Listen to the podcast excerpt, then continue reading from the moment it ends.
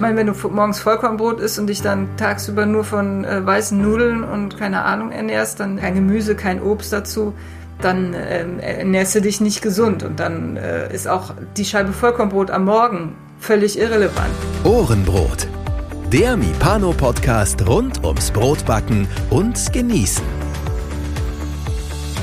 Hier erfährst du alles, was du wissen solltest, um ein gutes, gesundes und leckeres Brot selbst zu Hause backen zu können. Mit Informationen, Tipps und Hintergründen. Nun viel Freude mit einer neuen Ausgabe von Ohrenbrot. Ja, da sind wir wieder. Ähm, wenn ich wir sage, dann äh, meine ich natürlich nicht nur mich, sondern natürlich auch die liebe Melena. Hallo Melena. Hallo Wolfgang. Ja, wir haben, ähm, bevor wir mit unserem heutigen Thema einsteigen, was ja sicherlich auch ein sehr wertvolles Thema ist, nochmal einen kleinen Rückblick auf eine vergangene Folge. Da hat nämlich die Claudia uns bei Facebook in der Mipano-Gruppe nochmal geschrieben. Und zwar ging es um das Thema Hefe und Pulisch. So, und da kommt eine ganz spannende Frage auf. Ich glaube, die haben sich schon ähm, viele gestellt, aber die Antwort ist, glaube ich, nicht so ganz einfach. Also, was will die Claudia wissen? Die Claudia ähm, hat im Prinzip gefragt, wenn ich jetzt so ein Pulisch herstelle. Ja? Also ich nehme so, ein, so den Klassiker, ich sage jetzt mal 1 Gramm Hefe, 100 Gramm Mehl, 100 Gramm Wasser. Ist ja so, so ne, bei uns häufig so der Klassiker ähm, dann vermehren wir ja in zwölf Stunden irgendwie die Hefe. Wir haben dann so einen schönen blubbernden Hefepulisch und gehen mm. damit dann in den Hauptteig und können wunderbar ein, was auch immer für ein Gebäck erzeugen. Jetzt stellt sich ja die Frage, ähm, ist das, was da an, ich sag mal, Pulisch-Endprodukt da ist, eigentlich besser als die Hefe, die ich jetzt direkt in Form von 20 Gramm oder so in den Hauptteig kippen könnte. Ist das eine andere Hefe? Ist das dieselbe Menge? Was hat da eigentlich stattgefunden? Ja?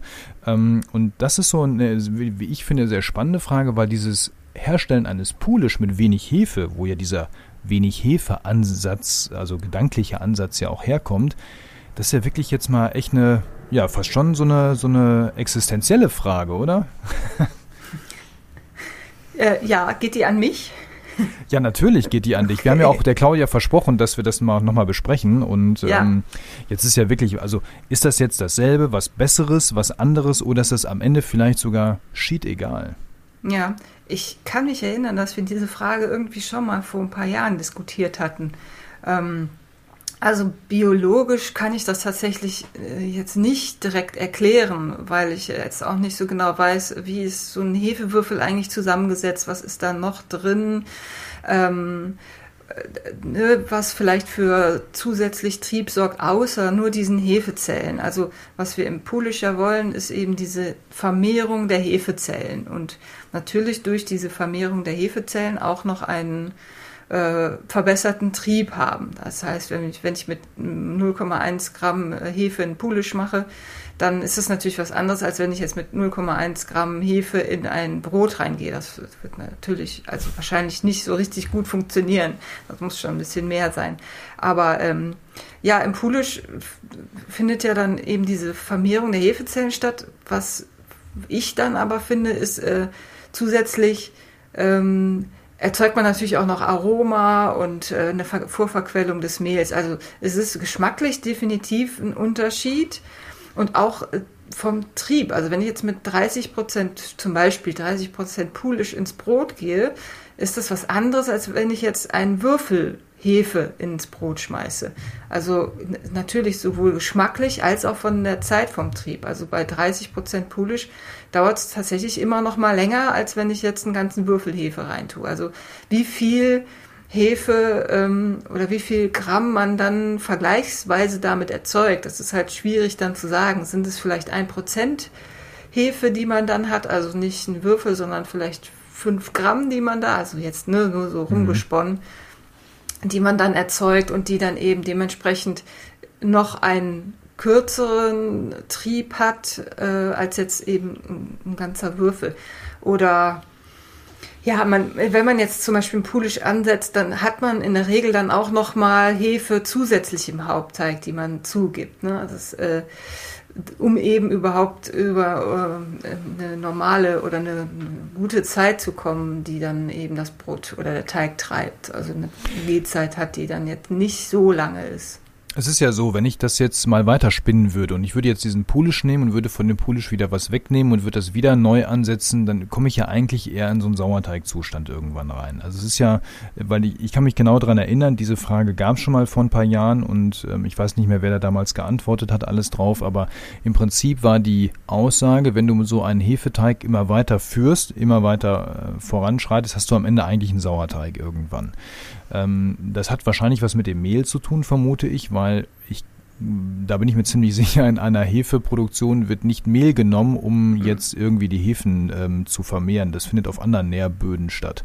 Und wahrscheinlich ist das so der wesentliche Unterschied, aber ich merke so richtig drin stecken wir da ja auch nicht. Ne? Das ist schon noch so ein bisschen, ähm, würde ich sagen, eine, eine kleine Unbekannte, oder?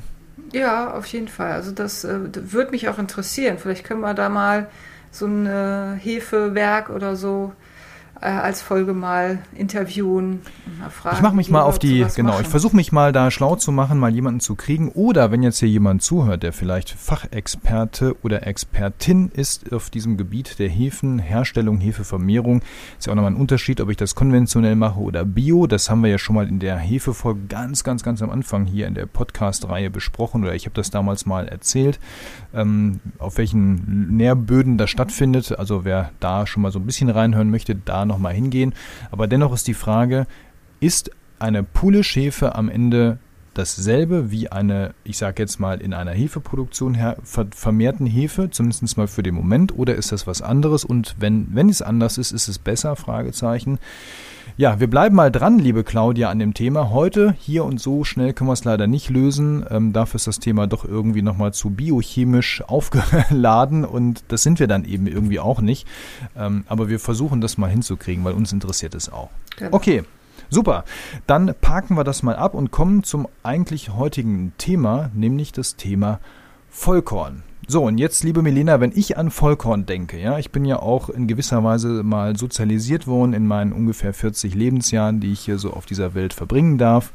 Und für mich ist immer noch irgendwie, wenn ich an Vollkorn denke, auch ganz schnell sowas von wegen, ja, gesund, öko, äh, ja, und äh, schwer auch teilweise. Ähm, aber ja, was, was ist das eigentlich? Ist es wirklich so, hat Vollkorn immer noch so dieses Image deiner Meinung nach?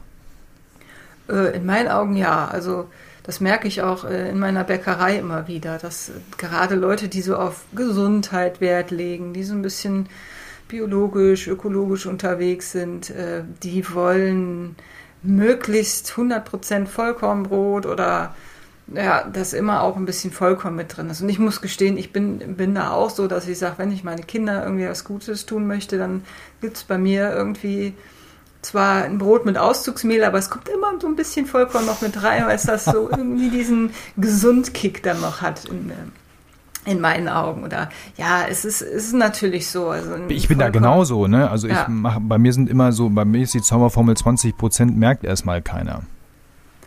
Ja, genau. Das merkst du nicht und es gibt aber trotzdem so ein gutes Gefühl letztendlich, ne? Aber äh, ja, es ist, es spielt sich wie so vieles einfach, glaube ich, auch im Mikrobereich dann ab. Ne? Du isst ja jetzt nicht drei Brote, sondern isst eine Scheibe Brot und wenn dann da äh, meinetwegen irgendwie ein Mikrogramm mehr von irgendwas, Mineralien, Vitaminen drin sind, ja, das macht dich jetzt nicht gesünder letztendlich, ähm, aber ja, es ist, es ist einfach haftet Das ist ja jetzt die spannende an, ne? Frage. Das ist jetzt die spannende Frage. Das Image ist ja das eine. Das andere ist, ist es denn auch trotzdem gerechtfertigt, so zu äh, argumentieren und zu sagen, ja, das Vollkorn ist auch wirklich deutlich gesünder als das, ich sage jetzt mal, Auszugsmehl, Weißbrot, wie auch immer. Also ich habe ja mal den Vergleich mit Dinkel und Weizen gemacht, weil alle immer sagen, Dinkel ist ja viel gesünder als Weizen und habe da mal die Nährstoffe gegeneinander gehalten und natürlich Dinkel hat tatsächlich mehr äh, Nährstoffe in be bestimmten Bereichen, mehr Mineralien. Und dann habe ich das aber runtergebrochen auf eine Scheibe Brot und dann äh, sah das dann wieder ganz anders aus, vor allem wenn es um den äh, Gesamtbedarf des täglichen Gesamtbedarfs eines, eines ähm, Körpers geht oder was der Mensch eben braucht an Nährstoffen, Mineralien über den, über den Tag verteilt. Und da macht natürlich Brot dann relativ wenig aus. Klar, Vollkornbrot, da ist einfach, da ist der Keimling dabei. In dem Keimling ist ein Großteil der Eiweiße, Fette, Mineralien und Vitamine einfach enthalten, Natürlich hast du dann auch einen höheren äh, Mineralstoffgehalt und äh, Vitamingehalt in einem Vollkornbrot, als dass es in einem Brot mit Auszugsmehl ist. Aber meine Meinung dazu ist einfach, dass eben Brot wirklich nur einen geringen Teil des Tagesbedarfs ausmacht und man sollte halt gucken, dass man sich über den Tag verteilt insgesamt einfach gesund ernährt. Das ist so meine Allgemeinhaltung zu dem Thema Vollkornbrot. Okay, also ähm, ja, es ist gesünder, es macht nur einen geringen Teil aus, aber am Ende ist es ja auch die Summe aller kleinen Dinge, die doch den Tag dann irgendwie, ja, ich sag jetzt mal, positiv äh, bilanzieren lässt oder negativ. Genau, ich meine, wenn du morgens Vollkornbrot isst und dich dann tagsüber nur von äh, weißen Nudeln und keine Ahnung ernährst, dann ist, ist keine Frage, kein Gemüse, kein Obst dazu dann ähm, ernährst du dich nicht gesund und dann äh, ist auch die Scheibe Vollkornbrot am Morgen völlig irrelevant. Ne? Aber jemand, der halt Wert auf äh, Ernährung legt, der achtet vielleicht auch darauf, dass Vollkorn mit enthalten ist, aber der wird auch über den Tag verteilt dann darauf achten, dass er sich ausgewogen ernährt. Das äh, kann ich mir nicht anders vorstellen. Wenn jemand morgens Vollkornbrot isst, dann wird er sich auch nicht den ganzen Tag ungesund noch ernähren dazu. Okay, also Vollkorn ist gesünder als Auszugsmehl, aber eine Scheibe Vollkornbrot am Morgen rettet nicht alleine den Tag. Das können wir, glaube ich, so dann summarisch das, festhalten. Genau, das ist gut zusammengefasst. Super, dann ähm, gehen wir mal rüber. Wir wollen ja backen. So, jetzt wollen wir uns nicht nur über Ernährungsphysiologie unterhalten, so wichtig und interessant das auch ist, aber es geht ja auch ums Backen. Wenn wir jetzt an Vollkornbacken denken, dann ist bei mir immer so das Thema, dass ich sage, habe ich vorhin schon gesagt, es ist so schwer. Ja, auch beim Backen mhm. irgendwie tue ich mich manchmal schwer und äh, kommt, jetzt kommt es auch auf die Getreidesorte an. Da gehen wir gleich sicherlich auch noch drauf ein. Mhm. Äh, bei einem Roggenvollkorn ist es was anderes, als wenn ich jetzt irgendwie Weizen- oder Dinkelvollkorn äh, backe. Ähm, aber was ist denn erstmal so äh, grundlegend vielleicht wichtig zu sagen, wenn wir jetzt mit Vollkornmehl backen wollen? Ähm, was, auf was müssen wir da achten? Weil das ist ja am Ende ähm, auch mit das Entscheidende. Na, vielleicht gehen wir noch mal kurz einen kleinen Schritt zurück. Also es gibt ja äh, Vollkornmehl, das du kaufen kannst, das fertig ist. Und Vollkornmehl kannst du generell auch einfach selber mahlen. Ähm, und da gibt es schon tatsächlich äh, Unterschiede, auch bei den Backeigenschaften. Natürlich, wenn du Vollkornmehl selbst mahlst, kriegst du das so fein hin wie in der Mühle. In der Regel schwierig, es sei denn, du hast eben schon eine ziemlich hochwertige äh, Mühle zu Hause, Getreidemühle dann äh, hast du wahrscheinlich noch einen relativ hohen Grießanteil möglicherweise mit drin. Das verändert äh, ein Brot und die Backeigenschaft natürlich auch schon, egal äh, welches Getreide, dann komplett. Wenn man Vollkornmehl kauft, kann es sogar sein, dass die Mühle den ähm, abgetrennten Keim thermisch behandelt, damit das Mehl einfach länger frisch bleibt. So hast du dann auch nochmal eine Veränderung, zumindest auch im, im Nährstoffgehalt, möglicherweise so ein bisschen mit drin. Ähm, und häufig wird dem Vollkornmehl dann einfach auch ähm, Ascorbinsäure zugesetzt, einfach damit es schneller reift und die Enzymaktivität, die bei selbst gemahlenem Getreide relativ hoch ist, äh, dann verringert wird. Also wenn man jetzt Da muss ich jetzt nochmal kurz einhaken. Du mhm. hast vorhin gesagt, dass der Keim thermisch behandelt wird. Wie können die denn bitte schön den Keim äh, einzeln dann jetzt thermisch behandeln? Also das ist ja das frage ich mich auch immer, wie sie diesen einzelnen kleines, das kleine Körnchen dann da äh, rausfummeln. da musst du jetzt mal vielleicht noch mal ein bisschen was erklären. Wie, wie wird denn Vollkornmehl in der Mühle dann überhaupt verarbeitet? Kannst du das so in drei groben Zügen erklären?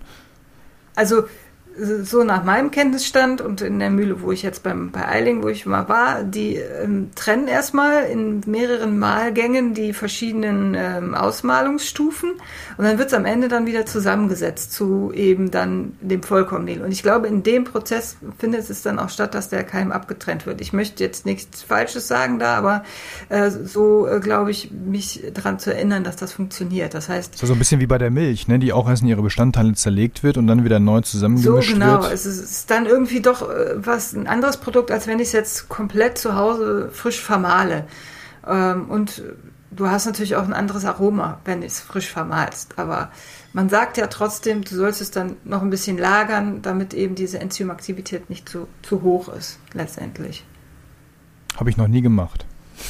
ja, ähm, Aber kommen wir gleich nochmal zu, wenn wir auf genau. die Backeigenschaften gehen. Also, okay, wir haben jetzt erstmal verstanden, das Mehl, ähm, also Vollkornmehl unterscheidet sich selbst gemahlen und gekauft alleine schon dadurch, dass der Herstellungsprozess ein völlig anderer ist. Zu Hause kippe ich oben rein und was ich oben rein kippe, kommt auch unten wieder raus, nur eben zerkleinert. Ja. Ähm, das ist dann mein eigenes Vollkornmehl, das ist dann quasi eins zu eins dasselbe. In der Mühle unterscheidet sich das insofern, es wird erst zerlegt, theoretisch oder unter Umständen noch mal ein bisschen behandelt und dann wieder zusammengefügt und kommt dann auch wirklich alles wieder zusammen oder lassen die dann da irgendwas weg? Hm, ja, das ist eben auch so die Frage. Also es gibt ja zum Beispiel jetzt keinen Ausmalungsgrad, so wie beim Weizenmehl 550. Ne? Wenn du ein Vollkornmehl hast, da steht Vollkorn drauf. Und dann äh, gibt es aber auch, ähm, ja, der, also wird gehandelt, sag ich mal so, zwischen 1700 bis 2000. Und da kannst du natürlich dann auch mit äh, dem, ja, kannst du ein bisschen variieren in der Mühle und sagen, okay, es soll eher Richtung 1700 gehen oder Richtung 1200. Zusätzlich dazu, dass natürlich der Mineralstoffgehalt im, im Getreide sich je nach Erntejahr äh, verändert und anders ist und da natürlich auch dann diese Ziffer, diese Kennziffer dann ähm, herkommt. Aber grundsätzlich kannst du dann auch ein Vollkorn heller ausmalen oder eben dann noch ein bisschen dunkler. Ich glaube, da kann man schon so, gibt es eine Range, wo man mitspielen kann. Das heißt ja, dann ist ja, da muss man das Vollkorn ja fast schon so ein bisschen in Anführungsstriche setzen, oder? Also ich bin jetzt vielleicht ein bisschen gemein und wir müssen jetzt vielleicht ja. Müller fragen, aber es ist jetzt erstmal so meine philosophische Herangehensweise, wenn ich das mit, mit einem wirklichen vollen Korn vergleiche zu Hause. Ja, jein. Also ähm, natürlich lassen die es dann auch noch mit ablagern und ähm, es kommen halt alle Bestandteile, sagen wir mal, des Korns definitiv auch mit ins Mehl rein. Ne? Also alle der Keimling und so, das ist alles noch mit im, im, in dem Vollkornmehl enthalten. In welchen Verhältnissen das dann gemischt ist, das, da kann man vielleicht mal nochmal äh, jemanden fragen von der Mühle da bin ich dann auch, stehe ich da auch auf. Hatten wir ja eh schon vor. Nochmal, wir hatten ja genau. vor ein paar genau. Folgen schon drüber gesprochen. Das müssen wir, glaube ich, mal machen. Jetzt ist ja gerade noch Sommerpause, während wir das hier aufnehmen. Da sind alle noch irgendwie im Urlaub oder kommen gerade zurück. Ähm, ja, glaube ich, ist ein Thema für den Herbst, nochmal zu sagen, okay, wie geht ja. denn das eigentlich mit dem Vollkorn in der Mühle?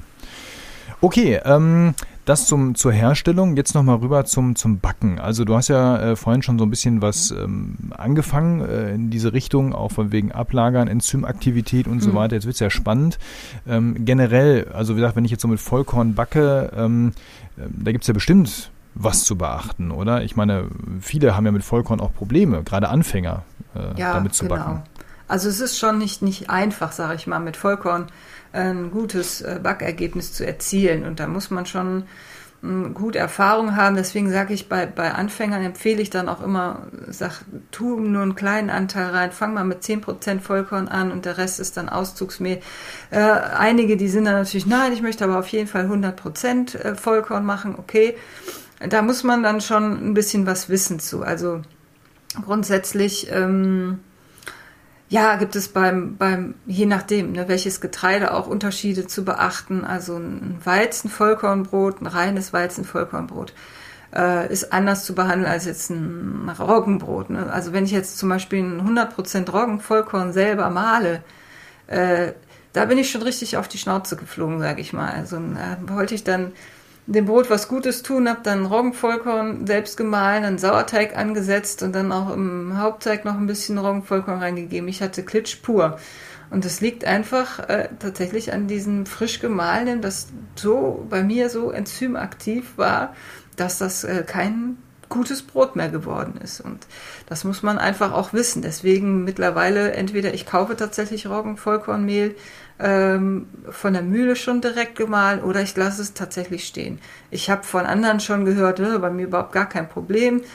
Dann kommt es da vielleicht auch einfach auf die Ernte an. Ne? Also eine Ernte, die dann vielleicht tatsächlich nicht enzymaktiv war oder ich Aber für den Sauerteig nicht. ist es doch eigentlich optimal, frisch gemahlenes Roggenvollkornmehl, oder? Ja, jein. Ähm, ich, bei mir war es dann so, dass ich dann ein äh, einen zweistufigen Sauerteig gemacht habe und morgens dann mit Roggenvollkorn nochmal angesetzt habe, der geht dann nur zwei Stunden. da ist, da war Enzymaktivität pur drin. Und natürlich geht das Ding dann auch viel schneller hoch, ist keine Frage. Also bei Vollkorn, Vollkorn geht einfach schneller, weil viel, viel mehr Mineralien und, und Nährstoffe auch für die Hefen zur Verfügung stehen. Also das heißt. Ist ja wie so ein Booster quasi dann, ne? Genau, also genau. Also sowohl, wenn du einen Sauerteig mit Vollkorn ansetzt oder einen Pulisch auch mit, äh, mit äh, Vollkorn machst, das geht einfach viel, viel schneller hoch als, als eben äh, jetzt mit Auszugsmehlen dann. Also das ist das Erste, was man bedenken muss. Ähm, dann ist es halt so, dass Vollkorn relativ lange Zeit dann auch brauchen sollte, um ähm, verquollen zu werden. Das heißt, man setzt am besten äh, ja, eine, eine, lange Zeit an für ein Vollkornbrot. Die meisten Rezepte, die eben mit Vollkorn, äh, sich, also mit Vollkorn gebacken werden, die haben dann auch noch zusätzlich irgendwie was wie ein Brühstück oder ein Quellstück mit drin, einfach um äh, die Teile schon oder den, den, Großteil des Vollkorns schon vorher lange zu verquellen. Ähm, das kann man natürlich auch zum Beispiel, ein Vollkorn wäre ja zum Beispiel auch, wenn du ein grobes oder mittelgrobes Schrot mit reinnimmst. Ne? Und auch da äh, brauchst du natürlich eine lange Zeit, um eben dieses, dieses Schrot wirklich äh, weich zu kriegen oder auch ein mittelgrobes Schrot. Und diese, da, das macht man dann eben, dass man sagt, okay, ich gehe damit in Sauerteig zum Beispiel mit dem Schrot oder dem groben Schrot oder auch dem Vollkorn. Oder ich setze mir ein Brühstück oder Quellstück vorab an, ähm, die Gefahr besteht nämlich, wenn du jetzt Vollkorn direkt machst, dass dir das dann total schnell trocken wird, wenn das meinetwegen drei, vier Stunden gegangen ist, so wo wir sagen, das ist eine gute Zeit für ein Brot, dann ist das bei Vollkorn schon ein, Problem, weil äh, das dann eigentlich für die Verquellung der kompletten Schalenteile, die ja relativ grob sind, einfach eine zu kurze Zeit letztendlich dann schon sind. Das heißt, da brauchst du im Grunde immer irgendeinen Feuchtmacher mit drin. Genauso wie bei Dinkel, das ist vergleichsweise. Ne? Da braucht mhm. irgendwie was drin, was dann eben äh, über die Zeit dann Feuchtigkeit noch abgibt an das Brot. Und ähm, beim, also ich bevorzuge, wenn ich Vollkorn mache, eigentlich, ich mache mir ein Brühstück oder Quellstück und gehe dann nochmal in eine kühle Gare äh, im Kühlschrank. Das ist natürlich optimal. Dann kriegst du auch eine richtig tolle Porung hin.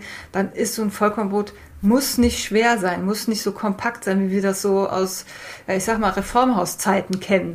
Also kenne ich noch. Meine, meine Mutter hat ja, immer genau. auch total auf dieses Vollkorn-Thema geachtet und mir hat das nie Spaß gemacht, weil du dann immer auf so einem ja, festen Brocken Brot dann rumgekaut hast, das zwar dann auch gesund ist, aber geschmacklich dann auch irgendwie, es hat keinen Spaß gemacht und ähm, das, das geht auch besser und geht anders, aber das ist nicht, nicht leicht. Du musst darauf achten, dass die Zugabe vom Wasser relativ hoch ist. Also du kannst da nicht mit 105 TA 165 oder so reingehen, sondern da solltest du schon bei 170 aufwärts sein. Und alleine das ist ja schon für viele eine Herausforderung, so einen weichen Teig dann auch zu kneten. Weil die denken, oh, ist viel zu, der fließt mir weg, das muss gut ausgeknetet sein. Das ist doch jetzt aber mit Sicherheit auch ein Unterschied äh, zwischen den Getreidesorten, oder? Weil das Thema, ähm, ja, wie verhält sich der Teig beim Kneten und beim Weiterverarbeiten, hängt ja auch maßgeblich davon ab, welches Getreide habe ich. Also Roggen verhält sich ja immer anders als jetzt zum Beispiel Weizen oder Dinkel. Ja, wobei äh, da im Grunde auch für die Auszugsmehle das Gleiche gilt. Ne? Also der, der, die Teigbehandlung ist jetzt nicht ähm, anders, wenn ich ein Vollkornbrot mache, als wenn ich da äh, mit Auszugsmehlen arbeite. Also die, die, die Teigeigenschaften sind ja die gleichen. Roggen ist halt klebrig und äh, und braucht ähm, ja, also zusätzlich zu diesen, diesem Unterschied Ausmalungsgrad oder keinen Unterschied Ausmalungsgrad ähm, der Getreidesorten, äh, es ist eigentlich der einzige Unterschied, dass du in, in, Vollkorn in alle Getreidesorten eben so einen Feuchtmacher mit, mit brauchst, also dass da möglichst viel Wasser drin ist. Also letztendlich äh, so die Unterschiede zum, zum Auszugsmehl in den Sorten gibt es da jetzt nicht. Okay, also bei einem Vollkornmehl immer irgendwie ein Feuchtmacher im Sinne von einem Koch- oder Brühstück zum Beispiel ähm, reingeben in den Teig, damit eben diese ja wirklich auch Feuchterhaltung dann über längere Zeit auch Bestand haben kann. Genau. Also vielleicht eine Sache beim, beim Brühstück, da gehst du ja mit einer Wassertemperatur 70 bis 100 Grad rein. Ne? Mhm. Und ähm, da ist es so, dass du zum Beispiel bei Weizenschrot oder so jetzt kein Brühstück machen solltest, weil du dann, weil das Klebereiweiß dann gerinnt und du hast keine Kleberbildung mehr. Die ist dann, die ist dann kaputt. Ne? Also äh, da sollte man dann eher auf ein, auf ein Quellstück gehen oder eben in, mit in Sauerteig geben. Das ist bei Roggen ist es nicht so schlimm. Da kannst du ein Brühstück machen mit eben ähm, Roggenschrot oder äh, Roggenvollkornmehl, aber bei Weizen und Dinkel würde ich das dann eben nicht machen. Okay, da also kalt rangehen, damit ich hier den Kleber nicht zerstöre, den, genau. den ich hinter im Hauptteig ja noch brauche dann. Ne? Sollte, ja. Weil eine Zeit lang war ja bei, gerade bei Dinkel so ein Kochstück sehr beliebt. Das ist dann aber eigentlich dann kontraproduktiv, sagst du, ne? Bei Dinkel Kochstück. Ja, ja, das ist das ist ja jetzt in dem Fall so, so ein kleiner Bereich. Es geht mir eher so um, um äh, ja eben, wenn du da Schrot mit drin hast oder sowas, ne? Es ist, du gibst da was weiß ich 25 Gramm Mehl rein, das äh, und der Rest ist ja dann noch Auszugsmehl oder Vollkornmehl. Das, das da würde ich jetzt nicht sagen. Es geht eben um dieses Brühstück. Da kochst du Wasser und kippst es ja dann drüber. Ne? Und ja, da ja, hast du ja schon relativ äh, großen, meistens so, was weiß ich, 10, 20 Prozent von dem Getreide dann mit drin. Und da wäre es natürlich dann ein bisschen schade, wenn dann da der, der Kleber dann nicht da wäre. Ich meine, kann man auch machen, ne? wenn man sich dessen bewusst ist, dass das eben dann äh, kein, kein Klebereiweiß mehr dabei ist. Wenn man jetzt zum Beispiel ein Roggenbrot machen möchte, dann kann man natürlich auch ein Weizenschrot reingeben, äh, das mit, mit als Brühstück. Äh, das wird natürlich auch irgendwie funktionieren. Man muss es dann okay. nur wissen. Gut. Wenn wir jetzt nochmal an Vollkorn denken, jetzt ist ja die Frage Vollkornbrote. Ähm, ist denn immer nur ein hundertprozentiges Brot bestehend aus nur Vollkornmehl ein Vollkornbrot oder äh, ist, wenn ich jetzt auch anfange zu mischen, ist das dann auch schon Vollkorn? Also ab wann fängt eigentlich ein Vollkornbrot an, ein Vollkornbrot zu sein? Also laut der, äh, ja, der, der, Lehrbücher der Bäckereien ähm, sollte in einem Vollkornbrot mindestens 90% Vollkornerzeugnis sein. Also da ist es egal, ob Schrot oder Mehl, aber es sollte ein Vollkornerzeugnis sein. Und man sagt sogar, mindestens zwei Drittel der zugesetzten Säuremenge soll aus Sauerteig bestehen. Das ist natürlich jetzt nur für Bäckereien interessant, die dann da irgendwie noch andere Säuren mit, mit reingeben. Äh, du kannst natürlich auch ein Vollkornbrot ohne, äh, ohne Sauerteig machen. Das funktioniert ja auch letztendlich. Kannst du über einen Poolisch gehen oder sowas. Mhm. Aber 100% brauchst du nicht und das nutzen die meisten Bäckereien tatsächlich auch dieses 10% um dann noch irgendwelche Auszugsmehle mit reinzugeben. Das habe ich bei meinen Kunden bemerkt, die kommen dann zu mir und sagen, ist das denn wirklich 100% Vollkorn? Äh, weil das gibt es so wohl irgendwie nicht mehr zu kaufen, habe ich den Eindruck. Also ich bin da total raus aus diesem äh, Brotkaufen, deswegen ist mir das gar nicht so klar gewesen. Aber es scheint wohl so zu sein. 90% Vollkorn, dann ist es ein Vollkornbrot. Okay, also darauf achten, wenn man jetzt doch was kaufen möchte oder mal nachfragen und im Zweifel sagen, ja, okay, dann entweder akzeptiere ich das und wenn ich drauf bestehe, muss ich es selber machen. Wie das geht, oder haben wir ja gerade gehört. Ja. Genau. Ähm, ja, gibt's denn ähm, zum Thema Vollkorn, wir müssen nochmal das Thema ähm, ansprechen, wenn ich jetzt sage, okay, ähm, ich habe ich möchte zu Hause jetzt mit Vollkorn backen. Ich habe aber bisher noch keine Erfahrung gemacht. Aber ich habe Rezepte, die ich gut kann, die normalerweise mit Auszugsmehlen gemacht werden. Kann ich jetzt einfach sagen, ich stelle das um, tausche das normale Mehl gegen Vollkorn aus? Ähm, oder geht das nicht so einfach? Muss ich jetzt beim Umbauen von Rezepten da noch irgendwie was beachten? Ja, also generell sage ich vor allem Anfängern, einfach Mehle auszutauschen, würde ich generell nicht empfehlen. Auch äh, da geht es auch um die Ausmalungsgrade, weil es fängt schon alleine bei der Wasserbindung an. Weil wenn du Vollkorn drin hast, brauchst du fünf bis zehn Prozent mehr Wasser im Teig, damit äh, du ein ähm, vergleichbares Ergebnis hast. Und eben wie, wie gesagt, ne, du brauchst diesen Feuchtmacher noch mit drin. Wenn das dann nicht gegeben ist und in schnell gegangenes Brot ist, wird das, wird das ein kompakter Klumpen werden. Schon alleine, weil du dann, wenn du die gleiche Wassermenge reinpackst, dann einfach zu wenig Wasser ist. Ähm, dann geht's auch ums Kneten. Also ein Vollkorn sollte man nach Möglichkeit auch eine Autolyse geben oder eben langsam und lange kneten. Das heißt 15 Minuten langsam, dann nochmal 15 Minuten quellen und nochmal 15 Minuten langsam kneten. Also es braucht da schon äh, in den Vorgängen auch ähm, unterschiedliche Prozesse, unterschiedliche Bearbeitung. Ich würde es nicht empfehlen, das zu tun, wenn man nicht weiß, was man tut. Autolyse nochmal als Hinweis, das ist quasi der Teig ohne Salz und Hefe, ne? Den genau, ich vorverquellen lasse. Genau, dass man da so eine halbe Stunde, Stunde dem nochmal Zeit gibt, dass das Mehl sich mit dem Wasser in Ruhe verquellen kann. Sobald man Salz zugibt, dann findet schon so eine Störung statt, deswegen lässt man das auf jeden Fall weg und Hefe natürlich, damit man nicht direkt schon eine, eine Gärung ähm, hat und das dann, man möchte ja diese Vorverquellung haben, die dann ungestört eben mit dem Wasser dann stattfinden kann. Okay, gibt es noch was Wichtiges aus deiner Sicht zu beachten, wenn ich jetzt anfangen möchte mit Vollkorn? ähm, zu backen. Also wir haben schon gehört, essen mal langsam rangehen an die ganze Geschichte, also mal so 10% oder so und dann mal gucken, wie verhält sich das. Äh, vielleicht mal, also ich meine, das geht ja schon, dass man sagt, 10% des Mehls tausche ich mal gegen Vollkornmehl aus und ja, guck mal, wie das anders das ist. ist das ist ja kein genau. Problem. Ne? Nee, also genau. man kann sogar bis 30% hochgehen und wird das auch noch gut hinbekommen.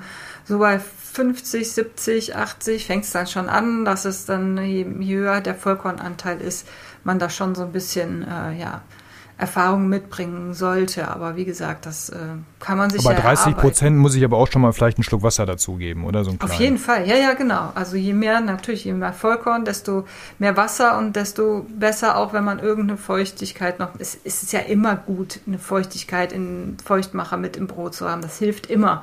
Also es mhm. macht ein Brot immer wertiger, wenn du irgendeine Art von Vorverquellung, sei es über Saaten, sei es über ein Schrot oder sowas gehst oder ein Kochstück oder oder oder oder. Okay, also das ist wichtig. Ähm, dann eben, wie gesagt, langsam rangehen und nicht einfach umbauen und jetzt sagen, komm, ich mache das jetzt mal so, sondern dann auch vielleicht mal ein fertiges Rezept nehmen, wo Vollkorn wirklich ähm, drin verarbeitet wird, wo jemand schon das ja. ausprobiert hat, wie das geht. Genau.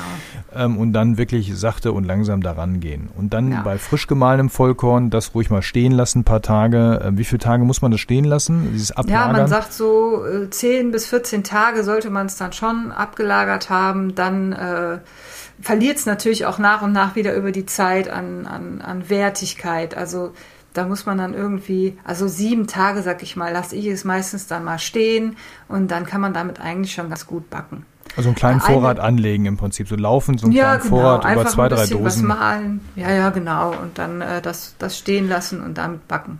Das bringt ich mich hab, aber noch zu einer Frage, die wir am Anfang dann vergessen haben. Ja. Wie lange ist denn Vollkornmehl haltbar? Ja, das, das ist eben das Problem. Das ist auch nicht lange haltbar, weil eben der Keimling drin ist, äh, der Fett enthält. Fett wird über die Zeit ranzig. Das heißt, ähm, unter Umständen ist ein halbes Jahr schon fast lang für ein, für ein Vollkornmehl. Ich würde eher so auf drei Monate gehen, so drei, vier Monate, dann sollte das eigentlich verbraucht sein. Also man, aber man riecht es auch, ne? wenn du an einem einfach dran riechen. Wenn es dann schon irgendwie komisch riecht oder so einen muffigen Geruch hat, dann würde ich es schon nicht mehr benutzen. Und ähm, wie gesagt, manche Mühlen behandeln eben diesen Keim thermisch, damit eben das Mehl sich länger frisch hält. Dann, dann geht es auch ein halbes Jahr. Das weiß man aber nicht, ob das, äh, ne, das heißt ja trotzdem Vollkornmehl. Das weiß man nicht, ob das die Mühle macht oder eben nicht. Äh, da muss man dann eben auch so ein bisschen auf seine Sinne äh, achten. Wie bei Lebensmitteln halt üblich. Du wolltest aber vorhin noch was sagen, das da ja, genau. dann unterbrochen. Abgewürgt. Ich habe noch zwei kleine Sachen, ähm, die mir zum Vollkorn einfallen. Also wenn man jetzt zum Beispiel anfängt mit Vollkorn, äh, ist es vielleicht ratsam, erstmal auch ähm, mit Kastenform zu backen, weil da ja, lernt man so ein bisschen dann vielleicht auch durch und es wird auf jeden Fall dann ein, lockeres Brot, wenn man dann eben auf die Stehzeiten achtet ähm, denn freigeschoben, wenn man dann nicht wirklich gut ausgeknetet hat und ähm, die richtige Wassermenge mit drin hat, dann, dann kann das sein, dass dir das auseinanderfließt. Ne? Und man kann eine Gare einfach in einem Kastenform auch, finde ich, besser beurteilen, wie weit geht das Brot dann hoch, so, ne, ähm, dass, dass sich dann oben die Oberfläche wölbt. Es ist leichter zu beurteilen, als wenn es dann im Gärkörbchen steckt. Also ich würde für, für den Anfang auf jeden Fall gucken, dass man ähm, das in der Kastenform macht. Die meisten machen das tatsächlich auch, weil es einfach freigeschoben äh, noch mal schwieriger ist, dass, dass das ein tolles, lockeres und ähm, schönes Brot wird. Also die meisten machen dann eben total wenig Wasser rein, damit das Brot steht und nicht zerfließt. Ne? Und da kommt ich dann glaube wieder, ja, ich glaube ja, um jetzt mal wirklich ein paar auch zu beruhigen da draußen, weil natürlich ist das toll, wenn man das hinbekommt. Ein Vollkornbrot freigeschoben, ich sag mal, in einem perfekten optischen auch äh, Zustand so hinzukriegen. Aber das ist etwas, wo ich glaube, dass der Standard Heimbäcker, und da zähle ich mich auch nach wie vor zu, auch wenn ich jetzt seit, weiß ich nicht, zehn Jahren selber irgendwie mehr oder weniger backe, das ist einfach, das muss man sich, diesen Stress muss man sich auch nicht antun. Und diesen Druck zu glauben, man muss da, das muss man können. Nein, das muss man nicht können. Das muss man nicht hinbekommen. Es reicht völlig aus, wenn man in der Kastenform ein super leckeres mhm. Brot hinbekommt. Das ist viel, viel, viel mehr wert, als jetzt auf die Optik so viel Wert zu legen und da anfängt irgendwie, wie du schon sagst, ja, so ein trockenes Brot hinzuzaubern, was am Ende keinen Spaß mehr macht. Mhm. Ja, und wo dann nur die Hälfte gegessen wird oder so und der Rest, da fragt man sich schon, oh Gott, wie werde ich das wieder los? Ähm, also lieber sagen, nein, ey, ich muss hier nicht, das ist ja dieser, dieser blöde Druck, der auch durch diese sozialen Medien kommt. Da machen fünf Leute ein geiles Brot und man glaubt, man wäre der einzige Idiot auf dieser Welt, ne, der das nicht hinbekommt. Hm. Ja, das ist natürlich die Frage, was ist der Anspruch? Also für mich war immer, ich will das einfach können. Ich, es geht mir gar nicht so sehr um Geschmack, Optik oder keine Ahnung. Ich will das hinbekommen, dass mein Brot freigeschoben funktioniert. Und da habe ich tatsächlich auch sehr, sehr, sehr lange für gebraucht, dass mir ein Vollkornbrot so gelingt. Ich habe es jetzt ähm, gerade, ich hatte jetzt Sommerpause in meiner Bäckerei und habe das, ich glaube, fünf, sechs Mal gebacken. Ich habe jetzt ein Dinkel Emma Vollkorn, 100% Vollkorn, das richtig, richtig gut geworden ist. Ähm, auch mit langer, kühler Gare. Ich hoffe, am Freitag ist der erste große Backtag. Da mache ich es in großen Mengen, ob das auch gelingt. Äh, ich, ich hoffe sehr. Es ist immer so. Wir äh, fiebern mit. Genau. Ist halt etwas anderes, wenn ich ein Brot backe oder wenn ich 20 Brote mache daraus. Aber ähm, was eine, eine Sache, die ich ja, sehr gerne immer mal wieder erwähne, ist ähm, Vollkorn und Dinkel hilft es, wenn man Vitamin C dazu gibt. Und ähm, auch wenn das so in geringsten Mengen da reinkommt, es hilft einfach, dass das Brot nicht auseinanderfließt, dass es einen guten Stand gibt, dass es äh, schön locker zusätzlich noch wird. Es ist einfach so. Und äh, wer das dann nicht möchte, der backt halt im Kasten. Der muss sich vielleicht davon verabschieden, dass das freigeschoben auch in der Qualität dann funktioniert. Ähm, aber ich meine, Vitamin C ich rede jetzt nicht von Ascorbinsäure, die benutze ich in meiner Bäckerei ja auch nicht. Ich bin jetzt auf Acerola-Pulver, wo ich total von begeistert bin. Das funktioniert genauso gut. Da muss man halt ein bisschen mehr mit reingeben, aber so funktioniert dann einfach auch frei, freigeschoben ein Vollkornbrot. Wenn ich das weglassen würde, ich glaube, es würde mir zerfließen. Oder ich meine, der erste Versuch war ohne und es ist zerflossen. Wunderbar, dann haben wir das, den Tipp auch noch mitgenommen. Dann kommen wir langsam zum Ende. Mich würde ja nochmal interessieren, wenn ich schon zu Hause ein Vollkornmehl hinbekomme, würde ich denn dann auch ein Auszugsmehl hinbekommen? Äh, in, in der Mühle? Ja. Nö. Oder irgendwie anders. Ich meine, was macht denn hinter. Ich meine, gut, ich, kann ich das irgendwie kann ich den, den, den Schalenteil rauspuzzeln oder so? Ja, du kannst natürlich dein Vollkornmehl sieben. Das ist zum Beispiel auch ein schöner Tipp, den man weitergeben kann. Wenn du selbst gemahlen hast, dann nimmst du so ein, so ein äh, feines Sieb und hast dann ähm, deine Schalenteile, die groben, groben Schalenteile, die werden wahrscheinlich übrig bleiben, je nachdem, wie fein jetzt die Mühle mahlen kann. Und mit diesen groben Schalenteilen kannst du dann zum Beispiel ein Quellstück, ein Brühstück machen oder ein, ein Mehlkoch, also ein Kochstück, ne, dass du das einfach schon mal vorverkaufst verquellst, weil das eben das äh, hauptsächlich oder eine große Menge an Wasser speichert. Und das gibt dann tolle Frischhaltung, wenn man das vorab dann noch irgendwie verarbeitet oder verquellen lässt. Und dann hast du natürlich auch noch mal ein feineres ähm, Vollkornmehl, klar. Aber du kannst jetzt nicht sagen, ich möchte mir ein 1050er Weizenmehl, Roggenmehl äh, sieben. Das funktioniert einfach nicht. Dazu haben wir äh, zu Hause nicht diese feinen Siebe oder auch ja, nicht die Möglichkeiten und auch, weil es einfach so feinlich vermahlen ist wie, wie in einer großen Mühle. Das kriegen wir nicht hin. Wunderbar. Vielen Dank, liebe Milena, für das Thema Vollkorn. Ich glaube, das ähm, hat jetzt einige beruhigt, andere hoffentlich auch motiviert, das mal zu probieren, ähm, da sich mal langsam ranzutasten. Wie gesagt, schön langsam, peu à peu das Ganze angehen. Ja, Vollkorn ist gesünder, Vollkorn ist aber nicht automatisch einfach nur Öko, Bio, irgendwas, sondern es hat natürlich mehr ähm, ja, mehr Mineralstoffe, es hat mehr, mehr Inhalt, das ist so, es macht auch mehr satt, das muss man ja auch dazu sagen. Genau, das ähm, stimmt. Es sind ja Ballaststoffe auch drin, die auch die Verdauung mhm. anregen und so. Das ja. sind ja schon noch, um das Thema Ernährungsphysiologie noch mal ein bisschen zu ergänzen, schon noch mal gute Sachen drin. Das wollen wir alle nicht verschweigen. Aber das ist nicht alleine der Weltretter. Wie bei vielen Dingen anderen auch. Die Summe der guten Dinge macht's am Ende. Aber probiert's aus. Es ist auf jeden Fall eine, eine gute Geschichte und man kann auch äh, optisch erfolgreich backen mit Vollkorn, wenn man die guten Tipps hier, die Milena uns ja heute nochmal mitgegeben hat, beherzigt. Ich wünsche viel Erfolg beim Backen und ja, wir sehen uns, äh, nee, wir sehen, ja, vielleicht sehen wir uns auch mal wieder. Milena, den Rest hören wir wieder. Ähm, wir und wir schreiben miteinander post.ohrenbrot.de. Das ist ja eben die E-Mail-Adresse oder bei Facebook mal in den Kommentaren zu den Folgen, die wir in der Gruppe ja dann immer da posten, dann wie bei der Claudia, dann kommt das auch hier an und wir behandeln das hier sehr gerne in einer der nächsten Folgen, wo auch die Milena wieder mit dabei sein wird. Genau. Dann sage ich Tschüss, vielen Dank fürs Zuhören, bis zum nächsten Mal. Tschüss.